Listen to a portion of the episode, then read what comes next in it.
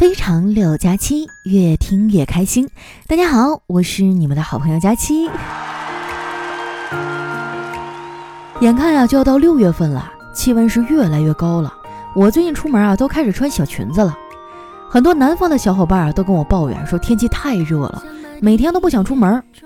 我觉得吧，抱怨是没有用的。如果你觉得天热，那你可以过来找我呀，对不对？我们可以一起共浴爱河。你看我话都说到这份上了，那些平时说喜欢我的人呢，赶紧排我队呀！我给你们发爱的号码牌儿。说到这个啊，我承认我以前呢有点颜控，也跟你们说过我喜欢长得帅的，这就无形当中啊劝退了很多的小哥哥。现在我想通了，我觉得颜值没有那么重要了，长得好看的人吧，天天看时间长了也没有新鲜感了，但是长得丑的人，天天看。每天都能瞅出新花样。不过话说回来啊，我其实呢不太喜欢现在这个月份，这个时候挺尴尬的。天气热了吧，又没到开空调的时候，办公室呢人还多，天天上班啊，一股人肉味儿。说实话啊，我最近都不想上班，一到周一啊就浑身难受。每周的周一这一天啊，我的想法都是四个字儿的：我困死了。不想干了，我想回家。跟我相比啊，小黑倒是挺喜欢夏天的。我问他为啥呀，他居然面不改色心不跳地说：“因为夏天可以看到穿裙子的长腿小姐姐呀。”你们听听啊，这家伙脸皮多厚。不过啊，小黑跟别的直男不太一样，他对丝袜呢没有什么执念。他甚至还问我：“佳期啊。”你们女人夏天穿丝袜不会热吗？我说不热呀，丝袜是透气的呀。小黑想了想啊，又问：那你们冬天也穿丝袜不冷吗？我说不冷啊，丝袜是保暖的呀。小黑听完我的解释啊，一脸复杂的小声嘀咕：我操，丝袜这么神奇啊！我瞥了他一眼，我说当然啦，那女人为了好看啊，啥瞎话都愿意说。你吧还是不了解女人，小黑啊，梗着脖子说：“你怎么说话呢？我还不了解女人。虽然我现在没对象，可是我情窦初开啊，可早了。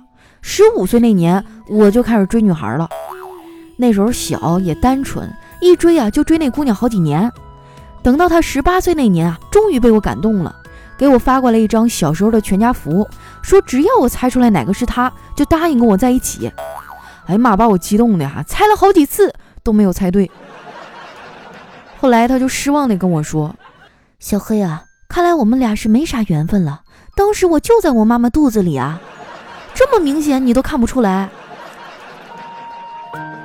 黑哥也是不容易啊，不过这也正常。你喜欢人家，人家也喜欢你，这种概率呢本来就不高。在这儿啊，我想多说一句，广大的直男朋友们啊，就算你们现在还是单身狗。也应该多了解一些恋爱技巧，这样以后谈恋爱的时候呢，可以少踩雷。比如很多人都不知道啊，恋爱中呢，男人一般会面临两大难题，一个啊是要学会向女朋友认错，第二呢是在认错的同时啊，要想好如何应付紧随而来的问题。你错了，你错哪儿了？当然了，谈恋爱最重要的是真诚，千万不要玩手段。更不要玩欲擒故纵那一套。不知道别人在感情里啊用欲擒故纵这一招有什么效果？反正在我这儿哈，这一纵啊，那基本上就永别了。没谈恋爱的小伙伴啊，也不要着急。每年一到情人节啊，我周围的单身狗就会哭着喊着说要脱单，我就纳闷了，不就喂你点狗粮吗？吃狗粮算啥？反正我是无所谓。我被秀恩爱啊，也不是一天两天的事了，这种事情伤不着我。如今啊，真正能够刺痛我的是“穷”这个字儿。而且啊，就算你有对象，钱也很重要啊。居家过日子啊，始终是绕不开这个字儿的。丸子他们两口子，最近手头就有点紧。叨叨之前买的房子下来了，最近在装修，手里呢钱没有多少。丸子啊，就跟我开口借了点儿。你说朋友有难，我怎么可能不帮呢？就让他把卡号发了过来。他很快就发给我了。我一想他平时那马马虎虎的个性啊，就有点不放心，怕他弄错了。我说要不你拍个照片发过来吧。”那边沉默了一会儿啊，然后我就收到了一张来自丸子的自拍。你说这孩子的脑回路哈，真的是太清奇了。最后折腾了半天啊，我才顺利的给他转了钱。结果前脚这钱刚转完，后脚丸子就哭着过来找我了。我一问才知道，他又跟叨叨闹别扭了。给他们装修房子的施工队儿哈不太负责任，叨叨去跟他们理论，结果对方蛮不讲理，眼看就要动手了。丸子上去劝架呀，叨叨看了一眼丸子，说：“正好你来了，快靠墙站直了。”然后转头呢对那施工队的人说：“你看见了吗？这才叫平！就你那墙上贴的砖啊，你也敢叫平？”我看叨叨就是闲的哈，没事你惹他干嘛呀？每次啊，他一惹丸子生气，丸子就往我这儿跑，我就得公吃公住哈，公零食，最后哄好了，人家回家跟对象腻歪去了。你们说哈，这世上还有没有天理？不过呀，叨叨算是幸运的了，丸子情绪来得快，去的也快，再加上我这个好闺蜜啊，从中调和，一般的矛盾呢，很快就能解开了。别的男性朋友啊，千万不要模仿他，你要是想挑战自我，也不一定要做这么危险的极限运动啊。你去做做数学试卷也行。说到数学试卷哈，最近全国各地的学校都陆续开学了，我们家的这些大学生、小学生啊，也都纷纷回到了校园。我昨天翻了一下他们的朋友圈，一个个啊都哭天抢地的。最惨的是我老姨家的小妹儿，她今年刚上大一，老家那块儿哈疫情不太严重，放假之后呢，他就打了一段时间的工。现在啊，都已经干到连锁奶茶店的副店长了。结果学校通知他开学了。学校开学啊，我也跟着松了一口气儿，总算不用再辅导熊孩子写作业了。经历了这次疫情啊，我最大的感悟就是，孩子的学习成绩不好啊，并不全都是老师的问题。不过这人呢，都是有感情的。小辉儿他们这么一上学啊，我就只能晚上才能见到了。一时间还真有点不习惯。现在的孩子啊，要学的东西可比咱们那时候多多了。一开学啊，肯定要开始累了。所以这两天呢，家里人都没怎么管这俩熊孩子，想让他们再享受两天假期。昨天晚上吃完饭啊，我陪小辉在客厅看动画片，看着看着突然卡了。小辉问我：“姑姑，电视是不是坏了呀？怎么不动了？”我就安慰他，我说可能是看的人太多了吧，信号不好。小慧听完啊，抬头看了我一眼，说：“那你出去呗，别看了。”嘿，你说这小东西哈，真是个白眼狼，关键的时候就把我踢到一边了。不过人家都下逐客令了，我就没在客厅里继续待下去，而是回到了自己的屋里，打开手机呢，继续看动画片儿。不是我幼稚哈，主要是动画片太好看了。我从小就喜欢看。说到这个，我想问一下，你们小时候最喜欢看哪部动画片啊？反正我最喜欢看的是《葫芦娃》，我感觉这部片子啊，应该是我国流传最广的动画片了。因为每次一有谁谁谁的绯闻出现呐，大家就疯了似的下载《葫芦娃》。我我小的时候啊，看的动画片大多是日本、美国那边的。不像现在的孩子有这么多选择。最近几年，国漫开始崛起了，国产动画片啊拍的是越来越好，画面精美绝伦不说，故事情节呢也都十分的扣人心弦。每次看完，我都会大呼过瘾。前几天啊，我上网找片子看，发现了京东之前拍的两部大电影，分别叫《Joy 与鹿》还有《Joy 与锦鲤》。我挨个看了一下，居然还都挺好看的。故事温情感人，内容积极阳光，给人的感觉啊就特别的治愈。看完之后呢，我忍不住啊去微博搜了一下，发现今年啊京东拍了这个系列的第三部，正好是今天上映，名字呢叫《重返六幺八号》。和前面两部电影不同啊，这部电影的主人公小 Joy 呢会穿越时空，和我们童年里啊那些熟悉的卡通形象相遇。把他们带回到我们现实的世界里，并且呢，发生了一系列新的故事。不得不说呀，这波回忆杀真的是太棒了，瞬间啊就让我重拾了儿时的热爱。说实话，现在让我回忆小时候发生了啥，那也就只能想起这些动画片了。平时啊，我妈他们总拿我小时候的糗事儿开玩笑，我每次都是一脸懵逼呀。童年给我的感觉啊，就好像是我喝醉了，每个人都记得我做过什么，除了我自己。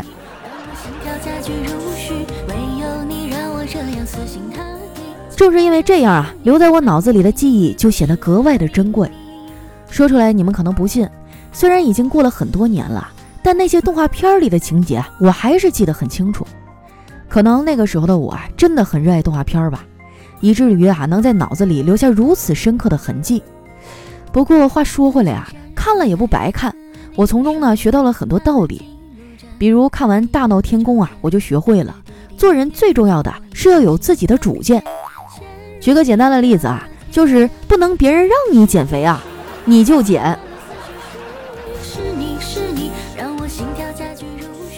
以前啊，我喜欢哪个动画片儿，就会去买很多啊相关的贴纸。倒不是说我多喜欢贴纸哈，主要是也没有别的周边呀，对不对？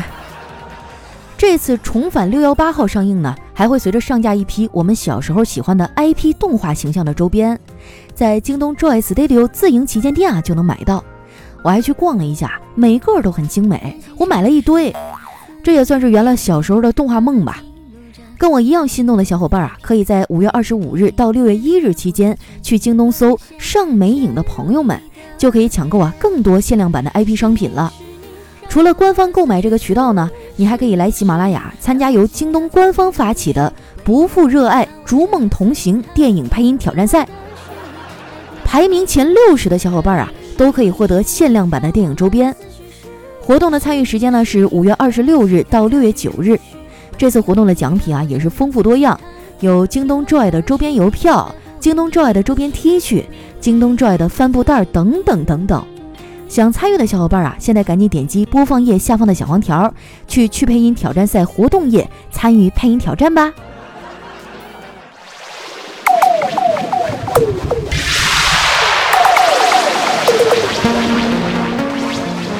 俺老朱的钉耙了，快给我端上来，让我看看哪个小妖精哈正听节目偷着乐，还不给我点赞留言的。哎呀，这熟悉的旋律一响起啊，瞬间就把我们拉回到童年了。我记得小的时候啊，电视机里一响起这个曲儿哈，我立马就精神了，赶紧搬个小板凳哈，坐在电视机前面。如果说你也喜欢动画片啊，想支持一下国产动漫呢，可以参与一下我们这次活动，点击播放页下方的小黄条，去去配音挑战赛啊参与一下，前六十名的小伙伴呢，都可以获得限量版的电影周边。那接下来啊，又到我们留言互动的时间了。首先，这位听众呢叫王班长的小祖宗，他说：“如果能在这个夏天的傍晚换上漂亮的小裙子，去见我喜欢的人，和他走在安静的巷子里，那一定连晚风都无比的温柔吧。”哎呀，是手机不好玩啊，还是游戏不好打呀？为什么要处对象呢？和我一块单身不好吗？下一位呢叫佳期最美最棒最胖。他说：“胖丫刚看了一下啊，今天是有你陪伴的第三百天，是你把我从抑郁的边缘拉回来，让我重回自信，也是你的声音啊伴我度过了每一个难眠的夜晚。每天晚上都要听着你的声音入睡，就好像有一个小仙女伏在我耳边讲悄悄话。我曾经无数次想过杀掉自己，但因为有你，看了你的经历啊，让我觉得茫茫人海中，谁不是为了自己的梦想努力奔波呢？这么努力上进的女孩子，上天一定不会辜负你的，加油！”现在呢是北京时间二零二零年五月二十一日十三点十四分，爱你哦。对了，还有一件事哈，我叫陆佳琪，等于六加七，像你的名字一样，六加七哦。哇，那我们真的是太有缘分啦！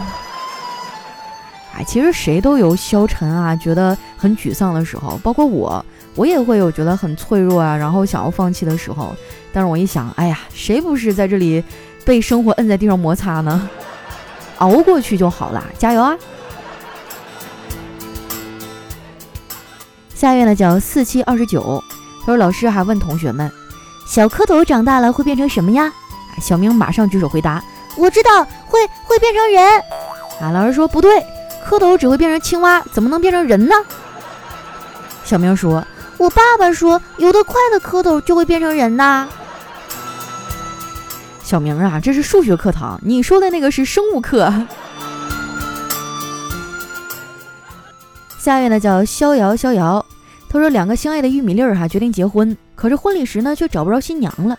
新郎啊就问那个一直跟在身边的爆米花，爆米花就害羞地说：“讨厌，人家穿的是婚纱。”对呗，可能还为了结婚专门烫了个头。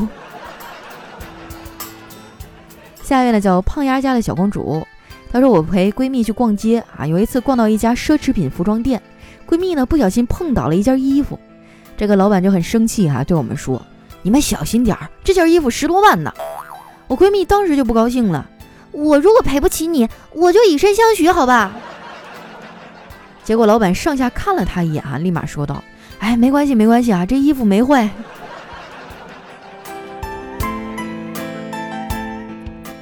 下一位呢叫你们闹吧，我有药。他说中国家长的迷惑行为，你妈头疼你气的，你妈腰疼你气的，你妈胳膊疼还是你气的。看一晚上电视呢，眼睛会瞎，但是看一晚上的书哈，眼睛就不瞎。对哈，为什么呢？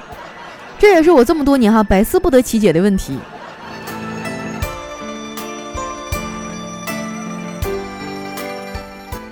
下一位呢叫木偶一人妻。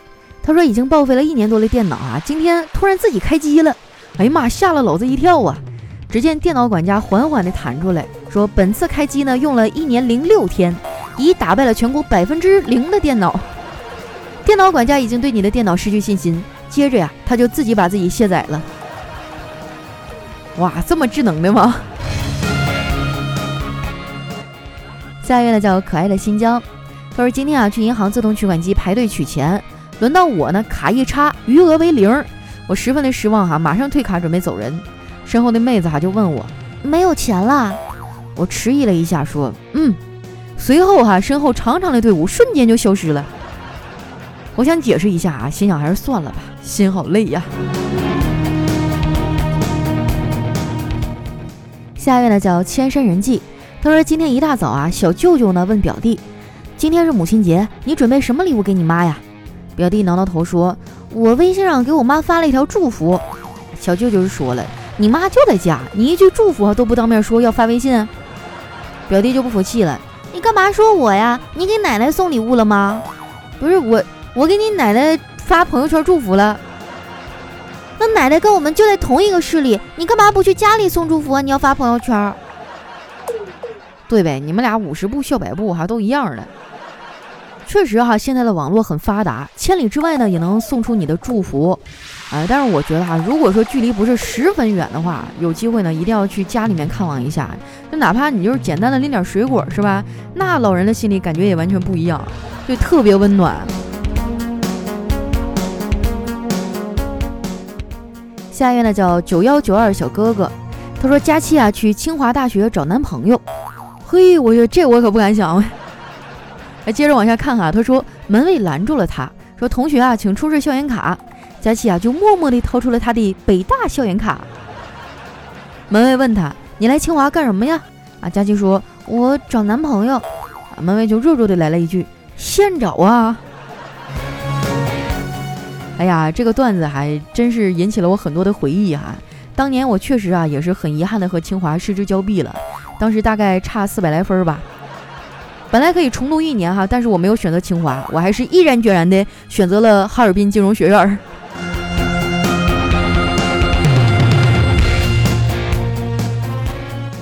下一位呢叫何必哥哥，他说我和同事啊去动物园玩，在虎园呢看到老虎的时候，同事就问：“哎，你看过老虎发威吗？”我摇了摇头，没有啊，你呢？他就笑了笑说：“看过。”我当时就好奇了，我说：“那他发威的时候什么样啊？”同事说。瞪着大眼睛，声音特别大，前掌做抓人状。我有点害怕，不由自主地退了一步，说：“那你怎么办呀？”哎，同事就笑着说：“我呀，我就扑通一声跪在搓衣板上。”妈，啥家庭啊？家里就敢养这种国家级保护动物？下一位呢，叫听友二三幺六八九二五五，他说：“佳琪啊，你不用减肥。”你看猪八戒走了十万八千里，还天天吃素，那都没瘦下来，这玩意儿天生的，你别挣扎了。哎，你说到这个哈，我就更心塞了。前几天我们不是搬家嘛，然后有几位玩的比较好的听众啊，就给我寄了一些东西。其中一位叫贝贝呢，给我寄了一箱他手做的零食啊，什么小蛋糕啊，啊什么糖啊，什么鱼干啊。然后另一位听众给我寄了一个体重秤，还有贴在身上那种减肥贴，就导致我现在每次吃零食的时候，我内心都非常的纠结，就一边看着秤啊，一边吃。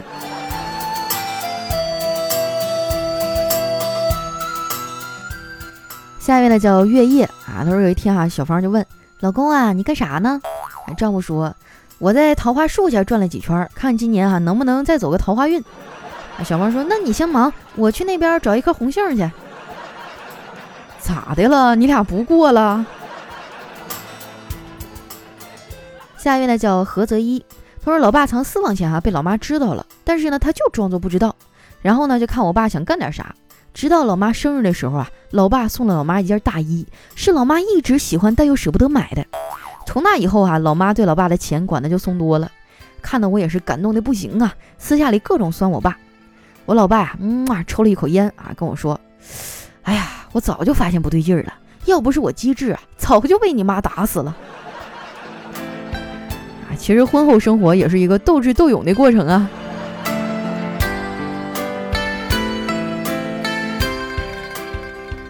下一位呢叫佳期的宠物小松鼠，他说公司组织啊去五台山旅游，坐了好长时间的车以后呢，终于下车了。因为憋不住了，我和我们老大呢就一块去找洗手间。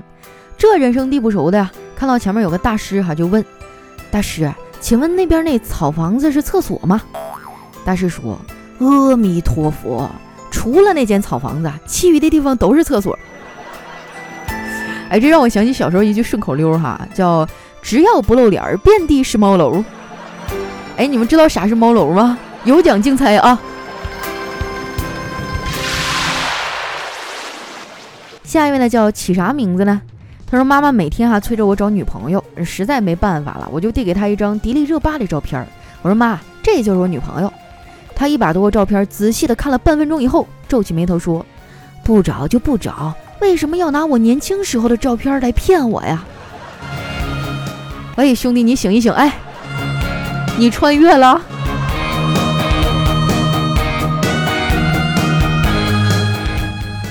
下一位呢，叫猪猪爱你哦。他说有个人在医院输液，哈，这输着输着呢，就开始狂笑。别人问他笑啥呀？他说我我笑点滴。哎呀，学这这谐音梗真的是冻死我了。下一位呢，叫特爱佳期。她说和男朋友去逛街。看见一家内衣店里啊有卖很好看的情侣睡衣，我就非常开心啊，对男朋友说：“哇，有情侣睡衣呀！”男朋友看了我一眼说：“情侣在一起还需要穿睡衣吗？”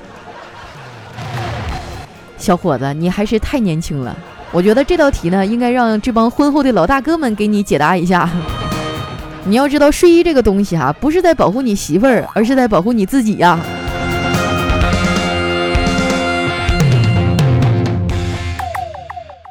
下一位呢叫佳期的陆墨啊，他说公司哈连加了四天班，同事呢有点撑不住了，第五天还要加班。他来的时候呢就提了一个六十多斤的铜菩萨，加班不一会儿呢，小偷就在那儿哈把铜像提起来放下，提起来再放下。那旁边同事就纳闷了，说：“哎，你加班提这个干嘛呀？”同事说：“啊，我困了，提提神。”你看我们这帮社畜还被九九六折磨成啥样了？来看一下我们的下一位哈，叫这个丫头叫吉祥。她说下午逛商场哈，来到一家奢侈品店，我就看中了几款包包，然后呢对销售员说，这几个包我全都要了。哎，销售员正在那包装的时候，我突然大叫，糟了！哎，销售员说怎么了？难道你忘了带钱了吗？我左右看了看啊，就很尴尬的说，我我忘了带男朋友了。咦，这样的男朋友我也想拥有一个。来看一下我们的最后一位哈，叫冰淇淋仙女。她说：“这个英语老师哈问，E Y E 爱是什么意思呢？”这个学生说：“不知道。”哎，老师说：“你看哈，看我鼻子两边是什么？”学生说：“是雀斑。”这位同学一定叫小明吧？是不是让你滚出去了？好了，时间关系啊，今天留言就先分享到这儿。喜欢我的朋友呢，记得关注我的新浪微博和公众微信。搜索主播佳期，是佳期如梦的佳期。如果你也喜欢看动画片啊，想要支持国漫呢，可以去了解一下我们这次的重返六幺八号的上映。那同时呢，点击播放页下方的小黄条，去参与去配音挑战赛，就有机会啊获得我们限量版的电影周边了。那今天的节目就先到这儿啦，我是佳期，我们下期再见。